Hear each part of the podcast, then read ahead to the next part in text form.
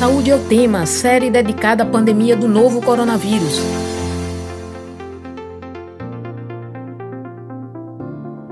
Olá, ouvinte das rádios Universitária FM 99.9 MHz e Paulo Freire AM 820 kHz. Dados da Covid-19 no Brasil mostram que o Nordeste se destaca na quantidade de casos registrados no país é a primeira região em número de casos proporcionalmente à sua população. Para ajudar a enfrentar a pandemia, o Consórcio Nordeste criou o Comitê Científico, responsável por fazer pesquisas e recomendações. Assim, os governadores podem tomar decisões baseadas na ciência. É sobre a situação da doença no Nordeste e a atuação do Comitê Científico que vamos conversar hoje. Eu sou Paula Reis jornalista e professora do Departamento de Comunicação Social da UFPE, e estarei com você nessa série especial do Saúde é o Tema sobre a pandemia do novo coronavírus. Enquanto durarem as recomendações de distanciamento físico, vamos realizar o programa remotamente de casa. Lembro que, além de transmitida nas rádios universitárias FM e AM da UFPE e ao vivo pelo Facebook, esta edição fica disponível no formato de podcast no site radiopaulofreire.fpe.br. Também fica disponível nas plataformas digitais. É só procurar Saúde é o Tema para encontrar o podcast na plataforma de sua preferência.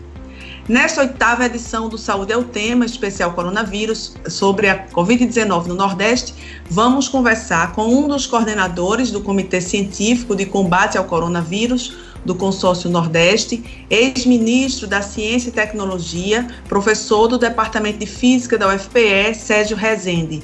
Olá, professor. Obrigada pela disposição em participar da nossa conversa hoje. Olá, Paula. É Quero cumprimentar todos os ouvintes da nossa rádio Paulo Freire e dizer que eu estou muito satisfeito de poder conversar com vocês sobre essa pandemia que está afetando a todos nós. Também convidamos para a conversa o professor do Departamento de Medicina Tropical da Universidade Federal de Pernambuco, pesquisador do LICA, médico do IMIP e membro do Comitê Científico do Consórcio Nordeste, Luiz Cláudio Arraes de Alencar, Lula Arraes. Seja bem-vindo, Lula. Boa tarde. Muito obrigado. Eu que agradeço o convite e, e, em particular, por estar nesse programa e nessa rádio com esse nome tão cheio de significado e em companhia do meu amigo Sérgio Rezende, grande figura da ciência brasileira.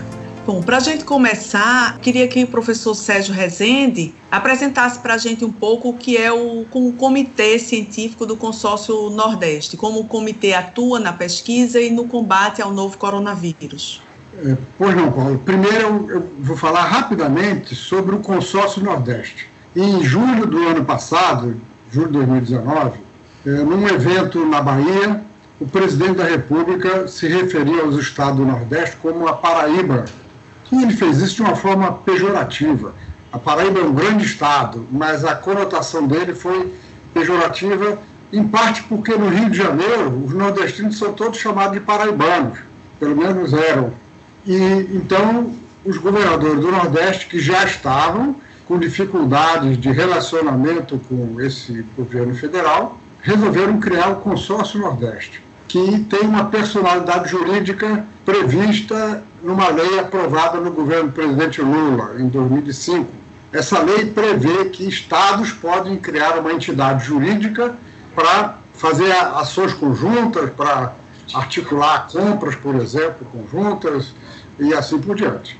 Nesse espírito de promover o Nordeste, em novembro do ano passado, todos os governadores foram juntos à Europa para manter relações com dignatários dos países importantes, com empresários, assim por diante, mostrar o que tem o Nordeste, porque o Nordeste, com seus quase 60 milhões de habitantes, é um grande país que tem muito a oferecer para outros países, e eles fizeram isso exatamente devido à dificuldade de relacionamento do Brasil com os outros países, nesse desgoverno que nós temos. Né?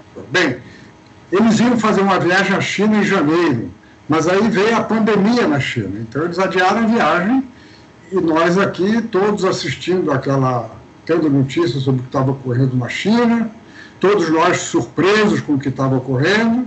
Depois vimos a pandemia chegar à Europa, Itália, Espanha, e sabíamos que ela ia chegar aqui, mas eu, pessoalmente, não imaginava que ela chegaria aqui com essa proporção toda, né?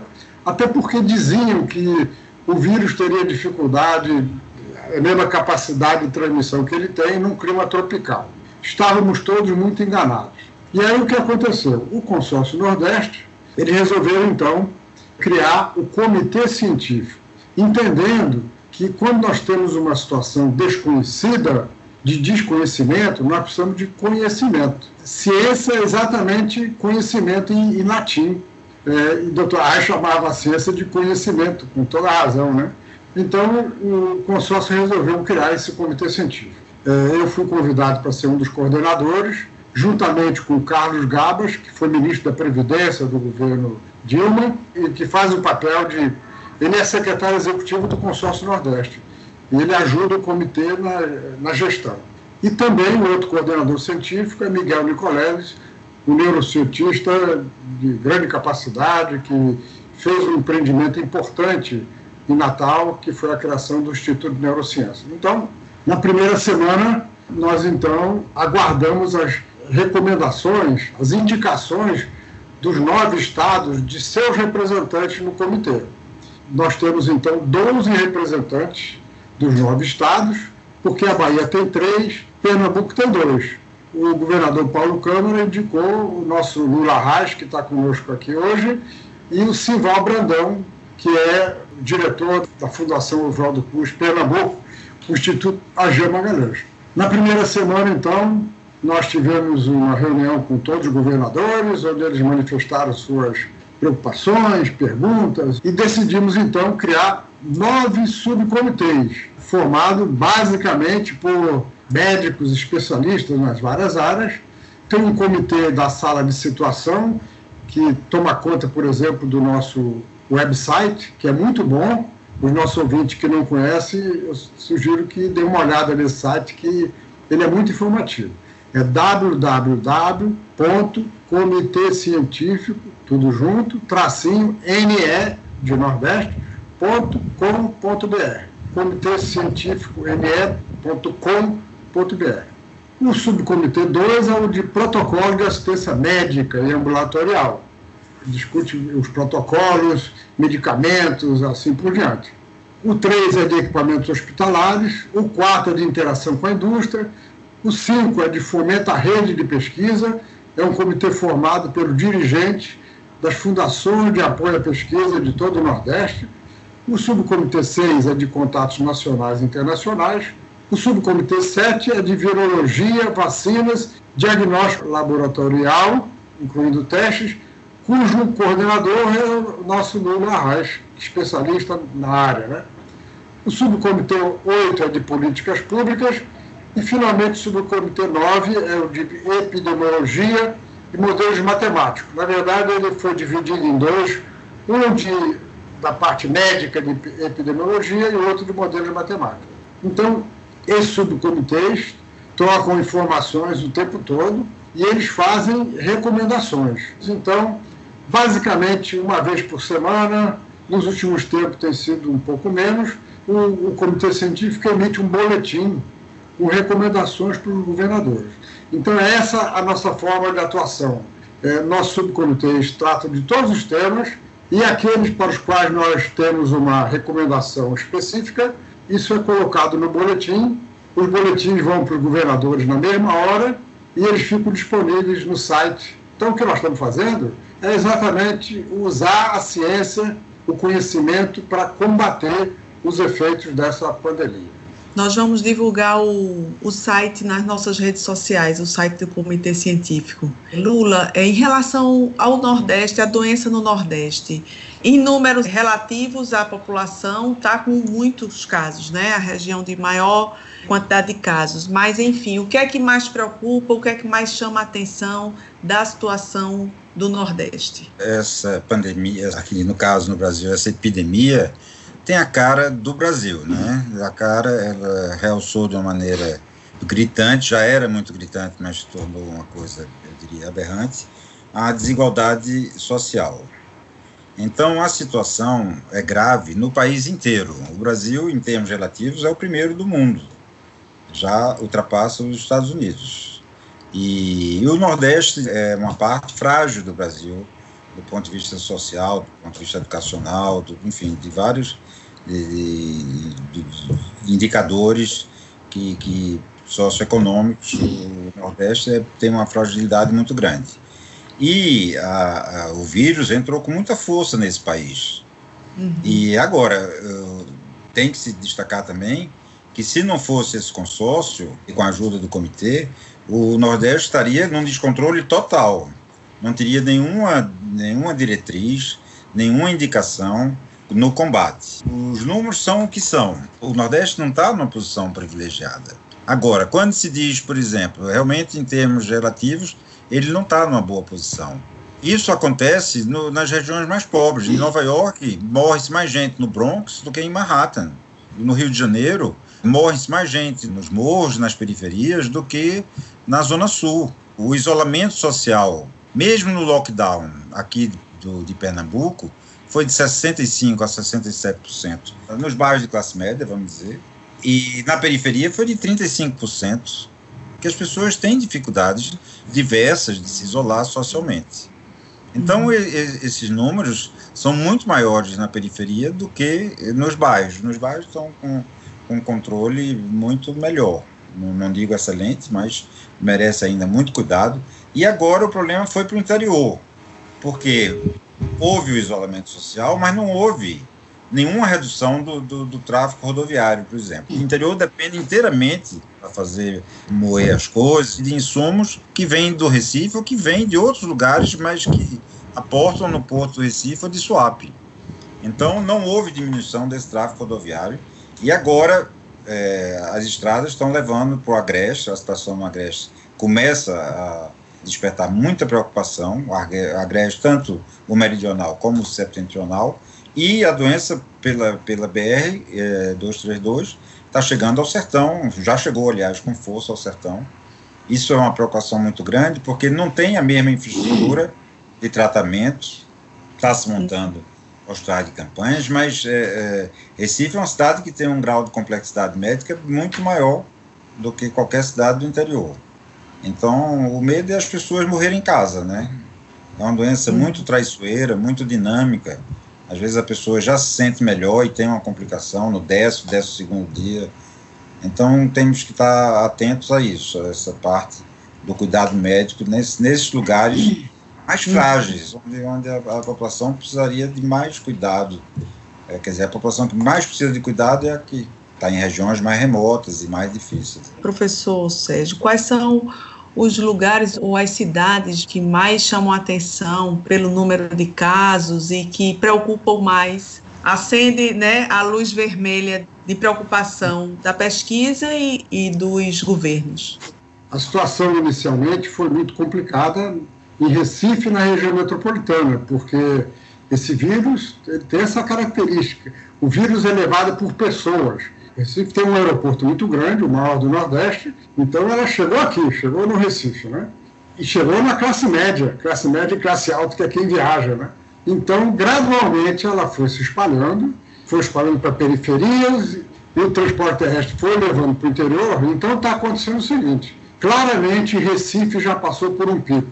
Aliás, não é só Recife. Mesmo com o aumento do interior, o estado de Pernambuco passou por um pico no mês de maio. As curvas mostram isso claramente. Mas hoje, a, as cidades que preocupam são cidades do interior.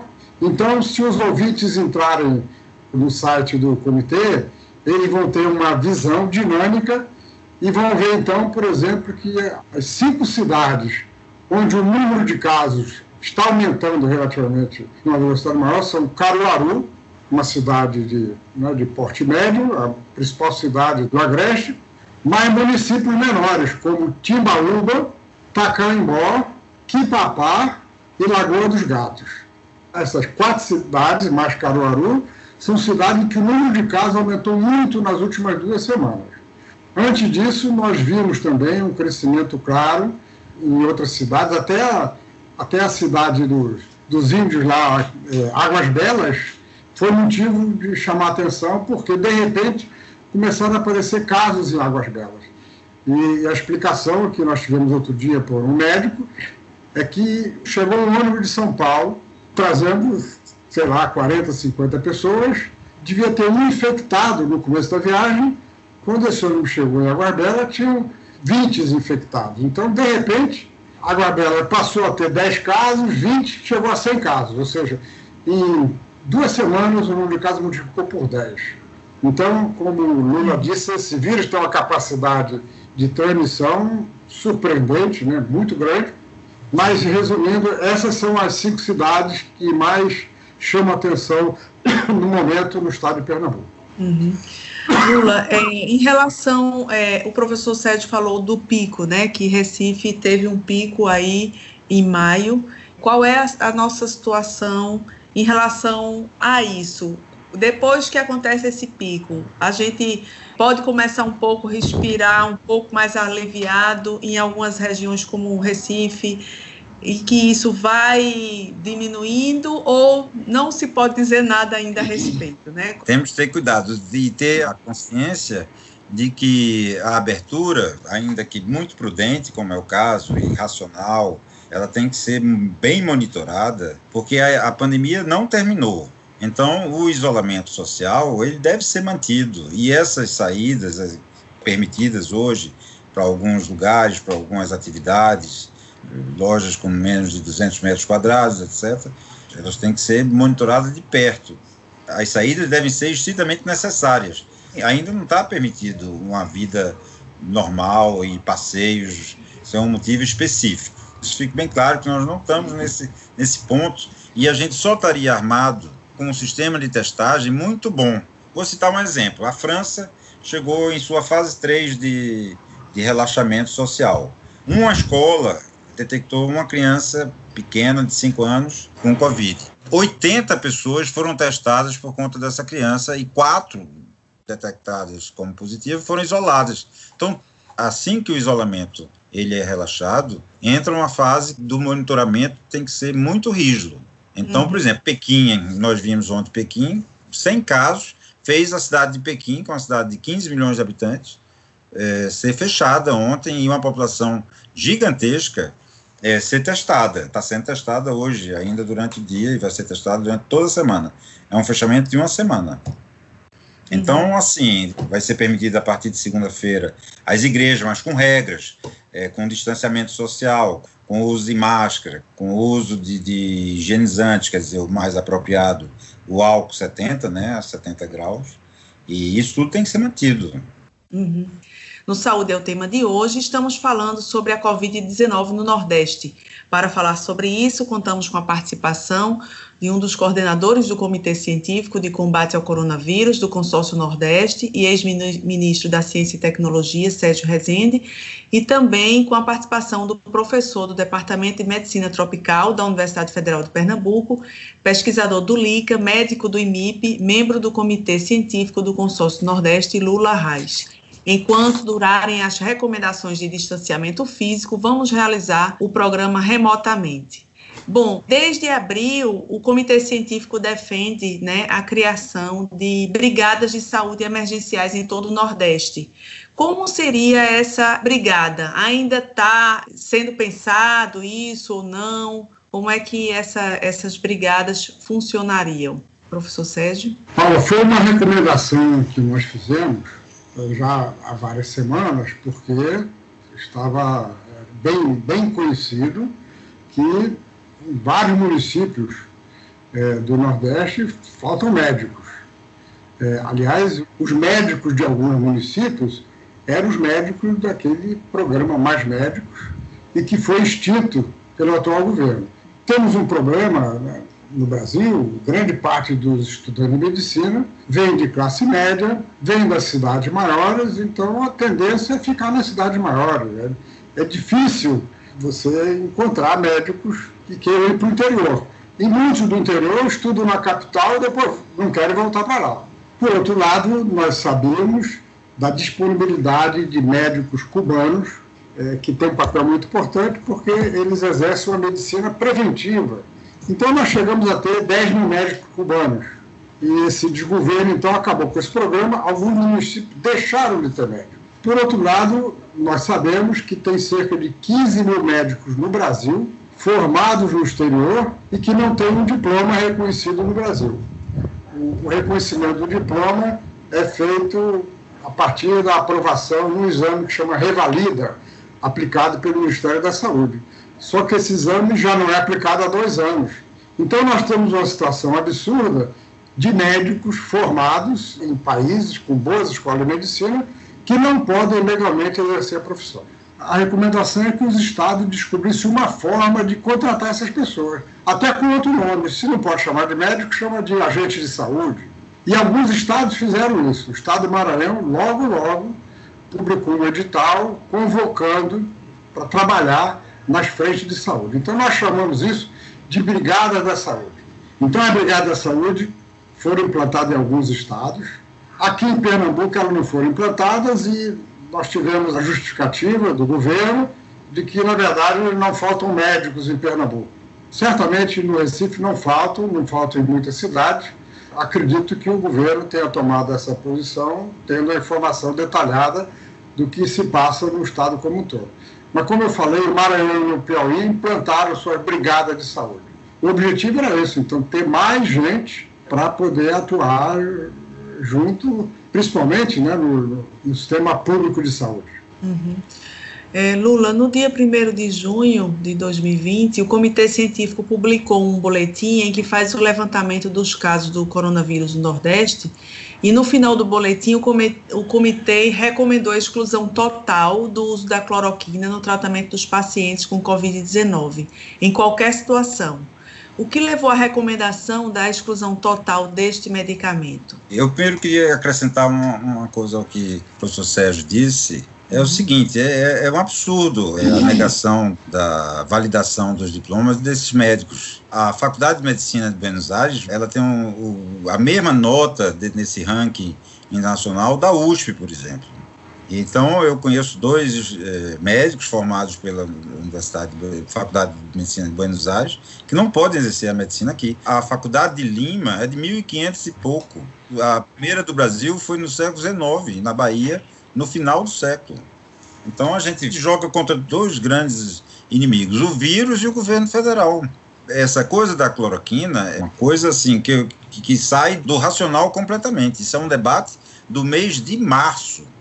Depois disso, foram se acumulando evidências médicas de que a cloroquina não tinha nenhum efeito, e nem a cloroquina, nem a hidroxicloroquina, que é uma variável, uma variável química e, e depois há evidências de que ela prejudique.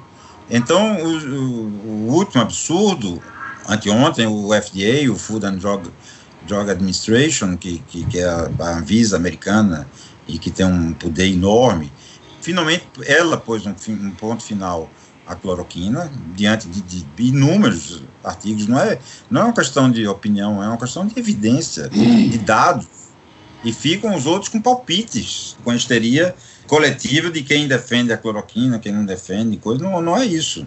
Eu, eu adoraria que a cloroquina funcionasse, porque é um remédio barato e poderia ser dado a todo, todo no, no mundo inteiro, mas não serve. Então, e o Brasil recebe uma doação americana de 2 milhões e bota no kit de, de tratamento de, do Covid-19 a cloroquina e, e, diz que é uma questão de humanidade ou de de falta de atenção, de, de um crime grave não, não prescrever. É, isso é um absurdo completo. As pessoas morrem por, por usar esse, esses medicamentos. Eu acho que essa é a centésima vez que eu, que eu bato na cloroquina e vamos ver se, se esse debate se encerra finalmente para a gente falar de coisa séria. Ontem saiu uma, uma medicação, sim, essa com boa comprovação científica, o estudo é sólido, sobre a dexametasona sobre o tratamento da dexametasona nas formas graves. Diminuiu de fato a mortalidade nas formas graves. Isso é uma realidade que já mudou de março para cá. A mortalidade dos casos graves caiu mais da metade, pelo entendimento dos mecanismos de doença da forma grave, da hipercoagulação, então se dá anticoagulante, e da hiperinflamação, se dá anti-inflamatórios, que são, corticoide é um dos mais poderosos, pode se dar também bloqueadores de gama interferon ou outros, mas o corticoide agiu, esse dexametasona agiu, já, já, já se vinha dando corticoide é, de maneira empírica, porque diante de uma hiperinflamação, se fazia até pulsoterapia. Pulsoterapia é corticoide em altas doses nos pacientes e eles, e eles melhoram. E a, a, anticoagulação precoce, que é um protocolo do Sírio-Libanês, que foi adotado pelo Monte Sinai Hospital de Nova York, e estão trabalhando em conjunto, diminui muito a, a ida dos pacientes internados à UTI. Eles ficam numa, numa ala intermediária. E na UTI diminui muito a mortalidade, quando aplicados precocemente. Que Agora, bom. cloroquina não. É importante deixar isso bem claro, porque a gente está nessa cruzada contra as fake news, não é? Então, é. é. bom que fique bem claro que nem se deve mais falar nisso. E que bom, isso né? É então, fake news oficial. Sim. Dita pelo Ministério. E teve apoio durante muito tempo do Conselho Federal de Medicina, que é o mesmo que proíbe a, a validação dos diplomas dos brasileiros formados no exterior, é o mesmo que rechaça a presença dos cubanos aqui, que foi uma revolução. Eu acompanhei esse programa, eu fiz uma, uma supervisão a, a, pedido do Ministério na época, foi uma revolução no interior. A saúde melhorou barbaramente. Os, os pacientes são desassistidos completamente nos seus sítios, no seu, enfim, no, porque não é só a cidade do interior, tem toda a área rural. E, uhum. e os cubanos trabalharam bem e fizeram bem danado à mentalidade dos médicos locais e da população.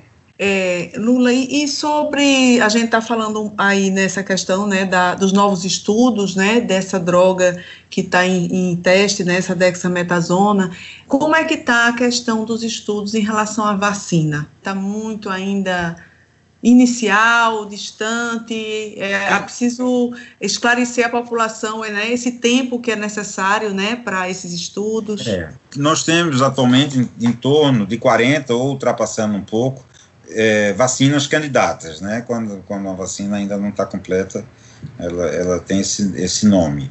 E vários já estão em fase 3.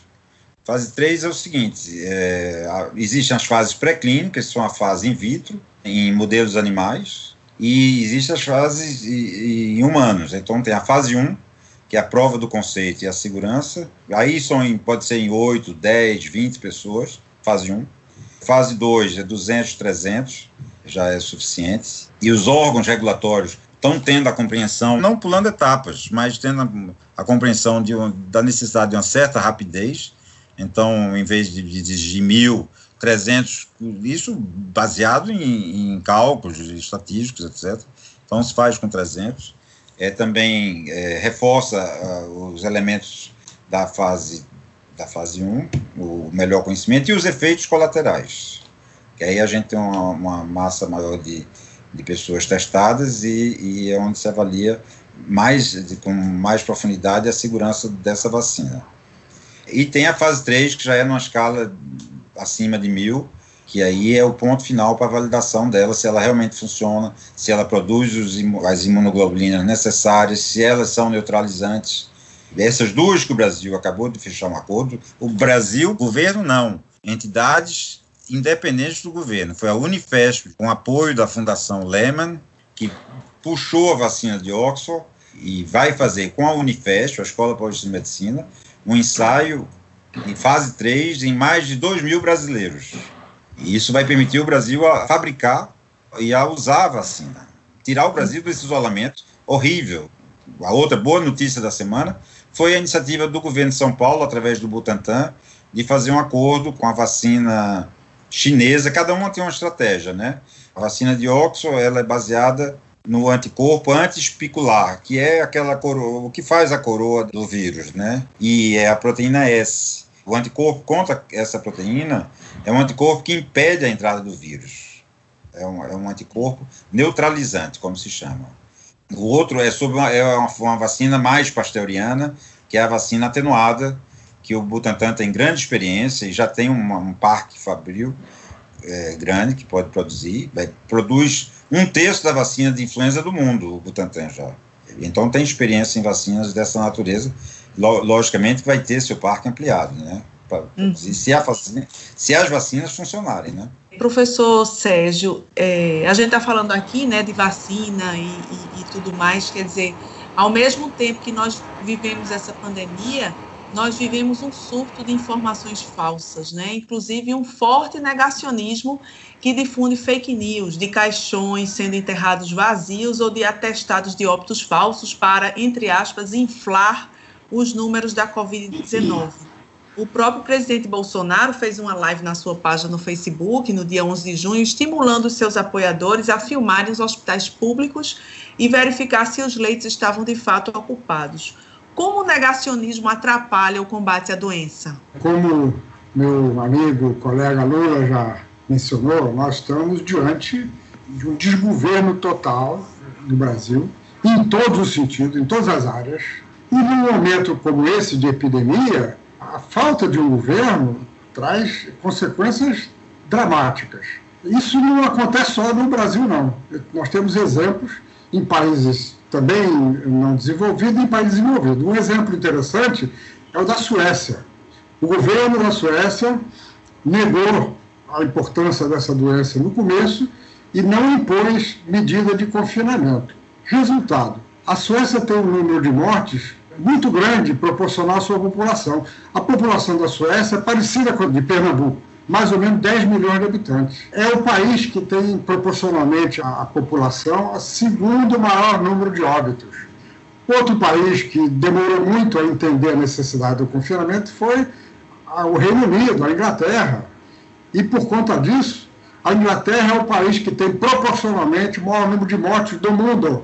Temos um país eh, que chama Burundi, cujo presidente negou, não reconheceu a importância dessa doença, e ontem ele faleceu com ela, ele, ele, ele morreu com a Covid. Aqui no Brasil, desde o começo, o presidente disse que essa não era uma doença importante, e o presidente, desde o começo, ele fez campanha contra o confinamento. Ele fez e ele continua fazendo. Não há uma semana que nós passemos sem ver um exemplo do presidente participando de algum movimento sem máscara e batendo foto com os seguidores dele. Então, esse negacionismo do presidente atual do Brasil certamente é responsável pela situação do Brasil está muito difícil. Nós já somos o segundo país em número de mortes. Estamos atrás dos Estados Unidos, mas pelo ritmo é, nós poderemos até ultrapassar os Estados Unidos em, em valores absolutos confinamento do Brasil como um todo nunca chegou a 50%. Então, esse colega, que é um professor da Universidade Federal do Rio Grande do Norte, José Dias, fez a simulação se a partir do dia 1 de abril o Brasil tivesse tido um confinamento de 60%. Sabe quantos óbitos o Brasil teria, aproximadamente, se o confinamento tivesse de 60%? Teria 11 mil óbitos. Mas nós temos 42. Então, esses 31 mil óbitos a mais, nós podemos debitar ao presidente da República. Não é à toa que nós temos artigos escritos em jornais que o chamam de genocida. Eu acho que nós teremos, quando essa pandemia estiver passando e tivermos realmente mais movimentação no Congresso, nas ruas, assim por diante, esses números vão se tornar conhecidos e o presidente da República poderá incorrer em crime de responsabilidade contra a saúde pública. Paula, eu quero repetir o número: nós temos 42 mil óbitos. Se o confinamento fosse de uma campanha unida do governo como um todo, teriam 11 mil óbitos. São 31 mil óbitos de diferença. É, Lula quer comentar, acrescentar algum aspecto? Comentou-se aqui rapidamente a importância da testagem. Né? Todo mundo sabe, quer dizer, quem trabalha com biologia molecular, que existem 800 mil testes de RT-PCR no Ministério. À frente do Ministério tem um general especialista em logística, não entende nada de Covid, mas entende de logística. Ele estava na fronteira da Venezuela, viu-se a chegada de 30 mil refugiados e ele ele estava lá para organizar a chegada desses refugiados é, venezuelanos. E esse general é nomeado é, é, ministro, especialista em logística, mas no almoxarifado dele tem 800 mil testes presos, retidos, quer dizer, seriam muito úteis nessa fase agora de relaxamento do confinamento para monitorar eventuais focos e estão lá. Então, como é que se pode trabalhar com, com, com gente, tanta gente jogando contra? Não é possível isso. Já aqui no, nos laboratórios de referência chegou a faltar teste, no Rio de Janeiro, em São Paulo. Queria acrescentar isso. Eu digo isso com muita tristeza, mas é a verdade. Nós estamos trabalhando no escuro, é muita no subnotificação. Olha, em grande parte, sim. Nossos, nossos, nossos dados sofrem com a, a falta de testagem e, e, a subnotificação vem daí. Mas tem, temos outros elementos para compensar isso, quer dizer, o número de mortes aumentados por, por, outro, por causas não, não específicas, o número de mortes é, aumentados em relação ao ano passado de sinos respiratórios agudas graves, o número de mortes registrados é, em cartório, que aumentou brutalmente, quer dizer, então está se trabalhando com, com, com um material bruto que não é o ideal, o ideal seriam os dados fidedignos, mas, enfim, dá uma dimensão da gravidade do problema brasileiro. E, e outra coisa, é a mais longa epidemia do mundo. Todo mundo ultrapassou as diversas etapas em 60 a 70 dias. O Brasil já vai com 90 dias e estamos no início de um tímido, de uma tímida abertura que não permite ainda, nem de longe, uma vida normal. Eu não sei o que vai ser das escolas, a gente não sabe o que vai ser das, das universidades no segundo semestre. Lula, esse vírus, para nós leigos, ele nos aparece como muito poderoso, porque até pode ficar vivo por horas em superfícies né, que não são organismos vivos. Então, ele realmente é um, um vírus diferente de todos, de tudo de vírus que se conhece. Como é que você poderia explicar não, isso para a gente? Não, não. Ele primeiro não é o primeiro coronavírus que surge, né? Ele é o terceiro. Então já se conhecia bem o mecanismo do coronavírus. O vírus, por definição, ele não, não é um ser vivo, né?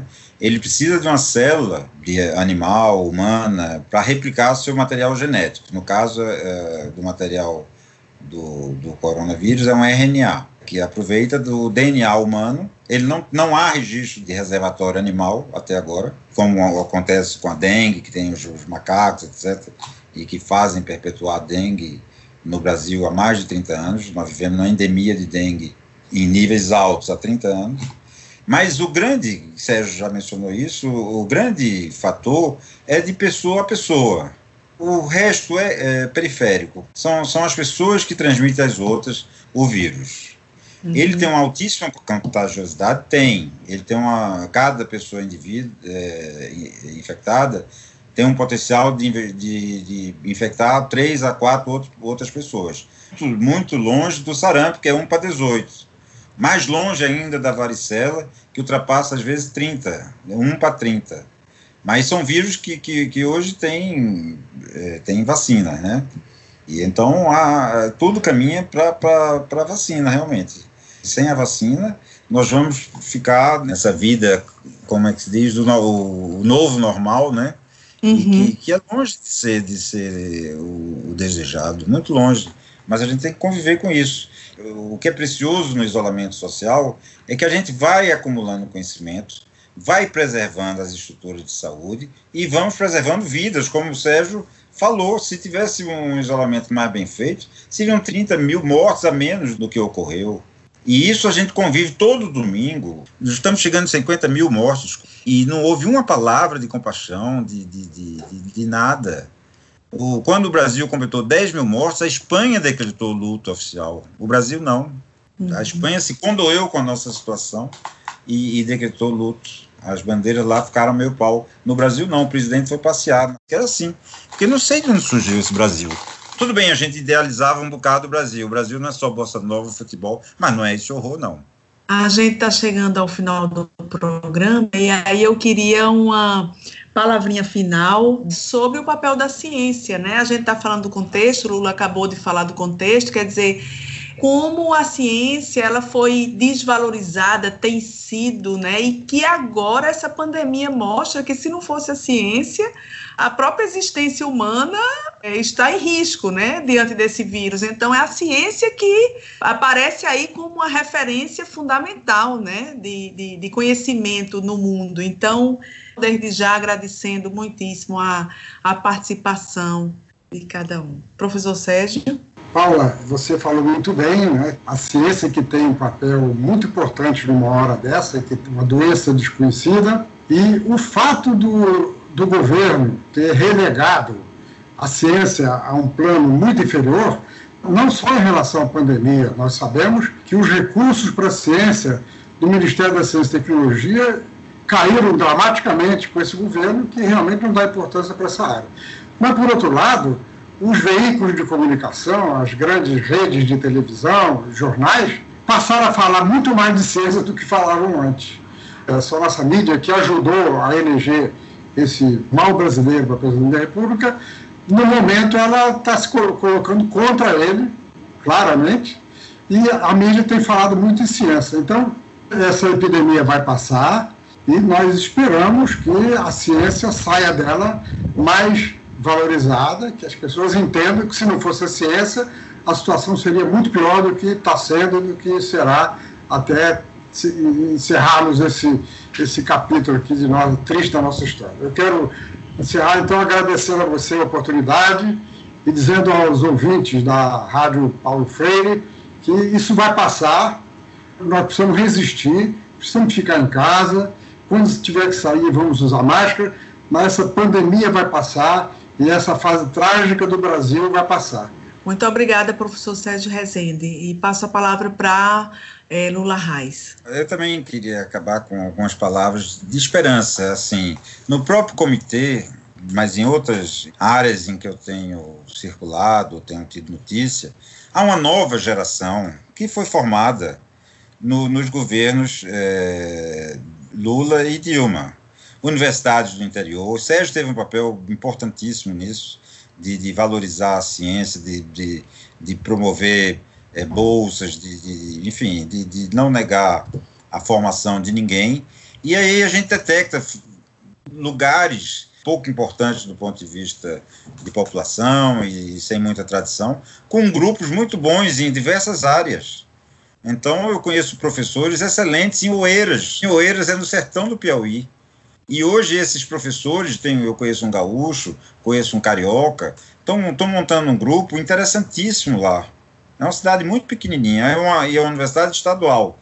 Feira de Santana, hoje, tem gente muito bem formada. E no convívio com os colegas do, do, dos subcomitês do, do consórcio, eu vejo verdadeiros tesouros de gente muito jovem e acreditando no Brasil e sabendo, como, como o Sérgio disse, que isso vai passar que a vida de todo mundo que está em jogo. E a ciência é uma parte importante de, dessa mudança, e não o aniquilamento dela. Muito obrigada, é, Lula Reis, é, professor do Departamento de Medicina Tropical da Universidade Federal de Pernambuco, pesquisador do LICA, médico do IMIP e membro do Comitê Científico do Consórcio Nordeste. E mais uma vez, muito obrigada ao professor Sérgio Rezende, um dos coordenadores do Comitê Científico de Combate ao Coronavírus do Consórcio Nordeste e ex-ministro da Ciência e Tecnologia. A gente vai ficando por aqui. Caso você tenha perdido o programa, você depois pode recuperar ouvindo nosso em formato de podcast no site radiopaulofreire.ufpe.br. Esta edição também fica disponível nas plataformas digitais. É só procurar Saúde é o Tema para encontrar o podcast na plataforma de sua preferência. A produção foi minha, Paula Reis, junto com Antônio Gabriel, aluno do curso de Rádio, TV e Internet. Roteiro da estudante da UFPE, Carla Nogueira, do curso de Comunicação Social do Centro Acadêmico do Agreste. Nas redes sociais, os estudantes Lucas Dantas e Mariá, de Rádio, TV e Internet, e Ana Sofia Ramos e Letícia Gabriela, de Publicidade e Propaganda sob orientação da professora Cecília Almeida. Coordenação de transmissão e streaming, Catarina Apolônio. Obrigada, Catarina. Fica nos bastidores. É, tchau e até o próximo. Saúde é o tema.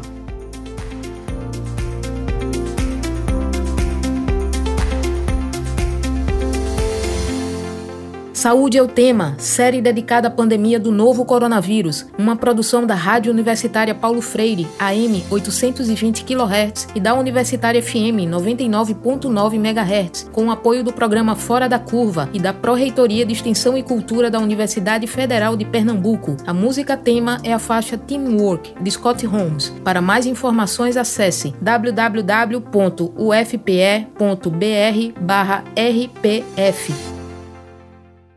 Acompanhe o sexto episódio da radionovela O Alto da Compadecida em Tempos de Pandemia. No capítulo de hoje, o capitão Covid continua em Taperoá e a população se sente mal, com dificuldades para respirar, muitas mortes. Um verdadeiro filme de terror. João Grilo e Chicó estão na mira do Capitão Covid. Será que eles vão partir dessa para melhor? O projeto de extensão Rádio Novela Literatura nas Ondas do Rádio apresenta O Alto da Compadecida em Tempos de Pandemia. No capítulo de hoje, quais são as suas últimas palavras? Não tem nem como esquecer de onde a gente parou, viu? A briga de Dona Dora e seu Eurico com João Grilo e Chicó foi interrompida da pior maneira possível.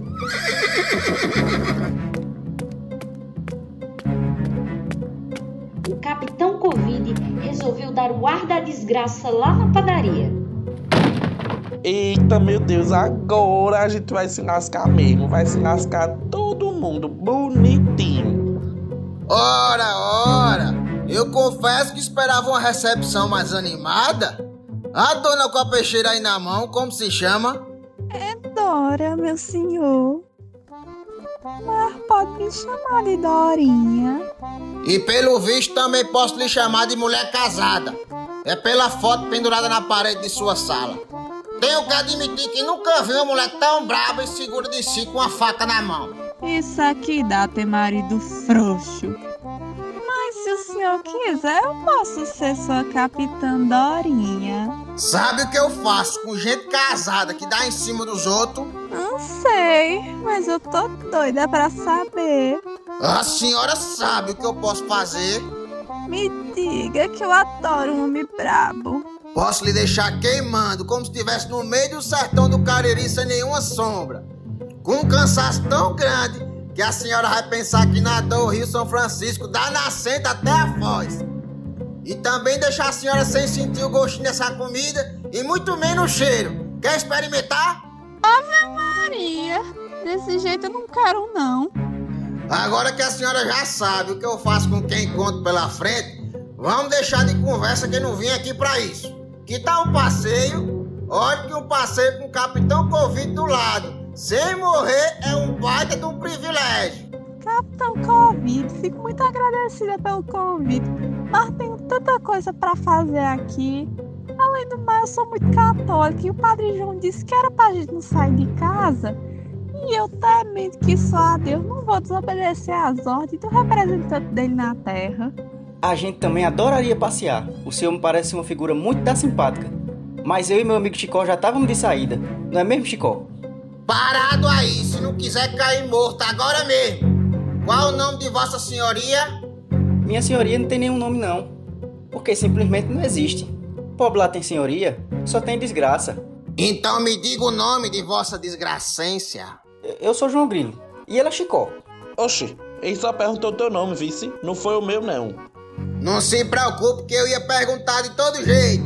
Pois muito bem, Vossa Desgracência, João Grilo. Será o amarelo mais amarelo que já tive a honra de matar. Mas vai ser daqui a pouco. Bora ali passear?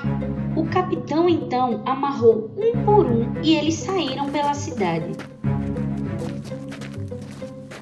Não sei o que acontecia, mas quando o capitão Covid tocava nas pessoas, principalmente nas mais velhas, elas ficavam sem respirar direito. E aí parece que o povo de Taperoá endoidou. Fufilda, que vendia choque na feira para acalmar os nervos do povo, saiu correndo para debaixo da cama.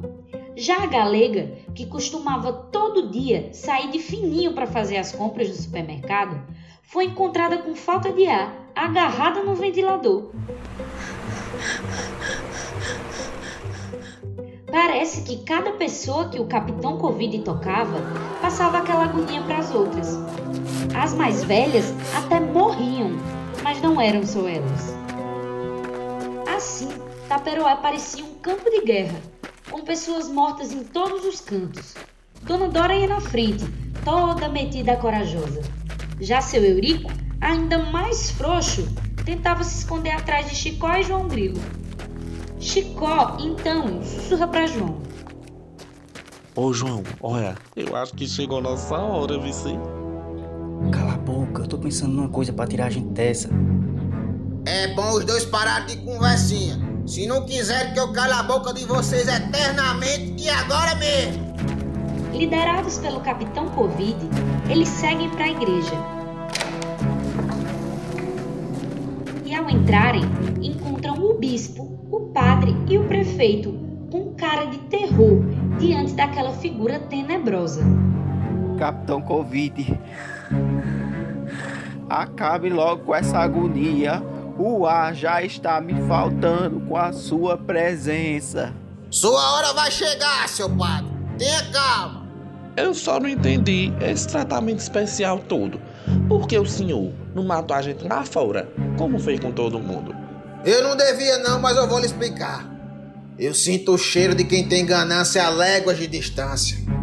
Morava com meus pais, lá pras bandas do sertão de Pernambuco, na fazenda Umburana.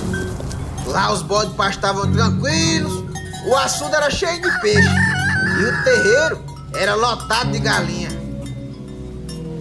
Mas o homem, bicho que não se importa com a natureza, quer invadir tudo e não se preocupa com o que sai destruindo. E sentir na pele esse lado ruim do ser humano. Foi quando jagunços com um coronel da região chegaram e mataram a minha família para tomar posse da terra.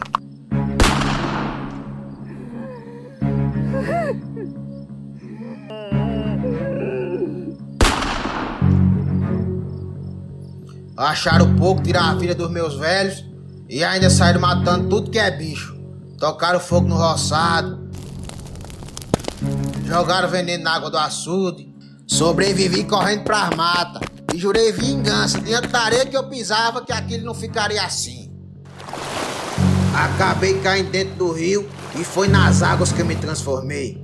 A natureza se encarregou de me dar o instinto necessário de saber quem eu precisava matar. Ô João, ó, essa história do Capitão Covid não parece aquela que eu contei da sereia que eu vi quando eu morava em Cupira? E Cupira tem mar? Oxe, não sei, só sei que foi assim. Cala a boca, Chico. Depois disso tudo, me tornei praticamente imortal. Se não fosse minha alergia forte a qualquer tipo de sabão ou álcool. Só apareço em lugares contaminados com esse tipo de gente. Ou seja, em todo canto do mundo. Muitos morrem só pela ignorância dos grandes. E é assim que funciona. Porque o amor ao dinheiro é tão forte que leva até quem não tem culpa da ganância alheia pra dentro de uma cova. Isso vai continuar até que as pessoas entendam o que estão fazendo. Bravo! O senhor é que nem um justiceiro de filme estrangeiro. Não adianta puxar meu saco, não. Vai morrer do mesmo jeito. Então era pro Major Antônio Moraes estar aqui também. Oxe, já fiz uma visitinha pra ele. Tá esperando por vocês lá no inferno. então vamos para o que interessa. Senhor padre, vou lhe dar a honra de ser o primeiro. Acho que o bispo deveria ir na frente. Ele é mais velho e os mais velhos são sua preferência. Quem tem que ir primeiro é ele, que andou inventando uma água benta para lhe matar. Então vão os dois. Bora pro meio da igreja. Quais são as últimas palavras dos dois? Pai, perdoai-lhe. Ele não sabe o que faz. Senhor, por que nos abandonastes?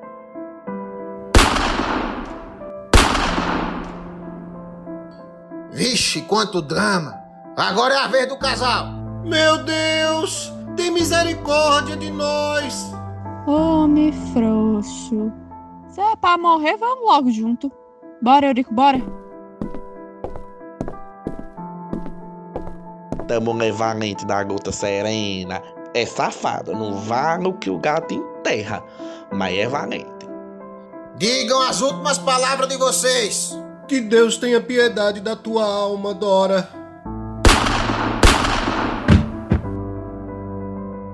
Só a dele já basta. Senhor prefeito, me dê a honra.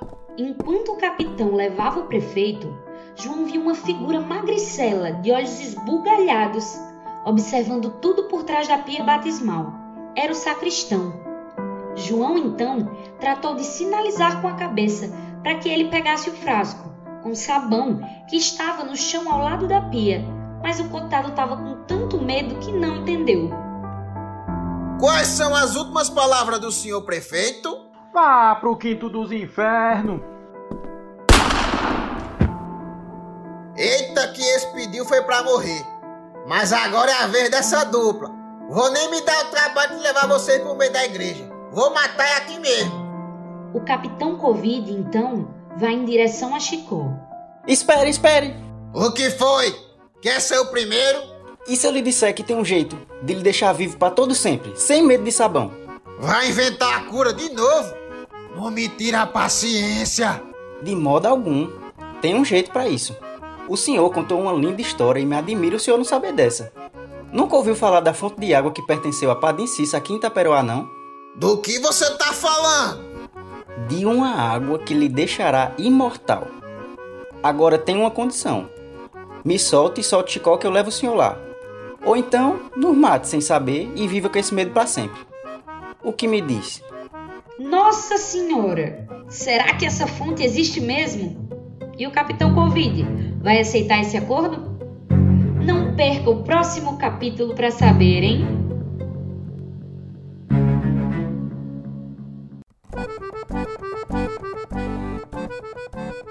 O curso de Comunicação Social do Centro Acadêmico do Agreste da UFPE apresentou O Alto da Compadecida em Tempos de Pandemia, adaptação em formato de radionovela da obra de Ariano Suassuna. A radionovela O Alto da Compadecida em Tempos de Pandemia faz parte do projeto de extensão Radionovela, Literatura nas Ondas do Rádio, que tem a coordenação da professora Giovana Mesquita e vice-coordenação da professora Sheila Borges.